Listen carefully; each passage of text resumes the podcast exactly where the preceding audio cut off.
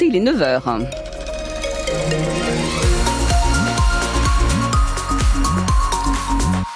Et si vous êtes euh, sur la route, euh, prudence, mais euh, tout va bien pour l'instant. Nous avons des travaux dans le Doubs, des travaux sur la départementale 408 entre Rosé-Fluent et Auxelles-Routel, une déviation est mise en place. Et pour la météo, Dimitri, ça va donner quoi aujourd'hui? Alors déjà, on va marcher sur la tête. un hein, côté température jusqu'à 15 cet après-midi à Besançon, Baume-les-Dames et Vesoul, 13 dans le Jura et de 12 à 14 degrés sur le Haut-Doubs. Sinon, c'est une journée un petit peu tristoune qui se profile. Pas mal de nuages et même quelques pluies sur les hauteurs ce matin. Reçu hier à Matignon et aujourd'hui à l'Elysée, les syndicats agricoles maintiennent la pression sur le gouvernement. Emmanuel Macron reçoit donc aujourd'hui la coordination rurale et la confédération paysanne. Hier, c'était la FNSEA et les JA qui étaient reçus pendant plus de deux heures par Gabriel Attal à Matignon. Alors, il y a eu des avancées, notamment un rendez-vous mensuel après le salon pour vérifier l'avancée des mesures sur le terrain.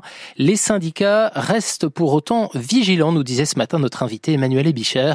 C'est le président de la FDSEA de Haute-Saône.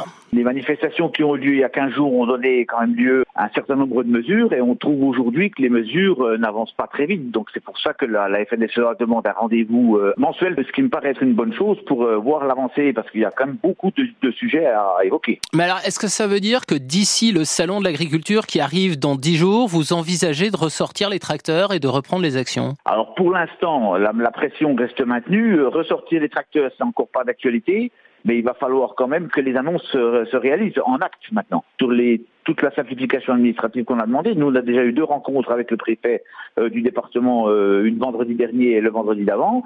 Même le préfet en est surpris de voir le carcan administratif et normatif qu'on impose à l'agriculture aux agriculteurs. Le président de la FDSEA de Haute-Saône, Emmanuel Ebicher, son interview est à retrouver sur francebleu.fr, Besançon. Un homme sérieusement blessé suite à un accident de bûcheronnage à Étalant dans le Haut-Doubs. Ça s'est passé hier après-midi à la ferme de la Grange Coulon. Cet homme de 38 ans a dû être transporté en hélicoptère sur le CHU de Besançon, ces jours ne sont pas en danger. LFI ira bien malgré l'avis contraire de la famille, mais pas le RN. À midi, ce sera un hommage national à Robert Badinter en public, place Vendôme, devant le siège historique du ministère de la Justice à Paris. Hommage présidé par Emmanuel Macron, qui s'entretiendra avec la famille de l'ancien garde des Sceaux. On se souvient notamment de Robert Badinter pour l'abolition de la peine de mort en 1981.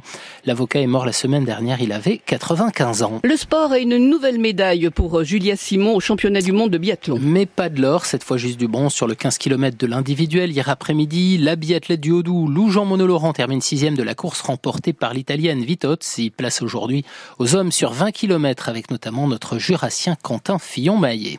Sinon, c'est un déplacement périlleux qui attend les handballeuses de l'ESBF. Elles jouent ce soir à Chambray-Touraine, le cinquième de la D1.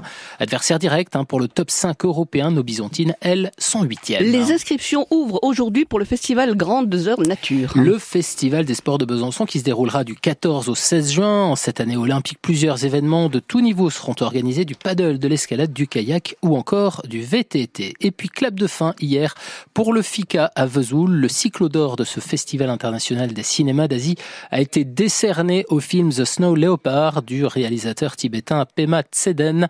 90 films venus de 29 pays du Proche et l'Extrême-Orient étaient présentés lors de cette 30e édition.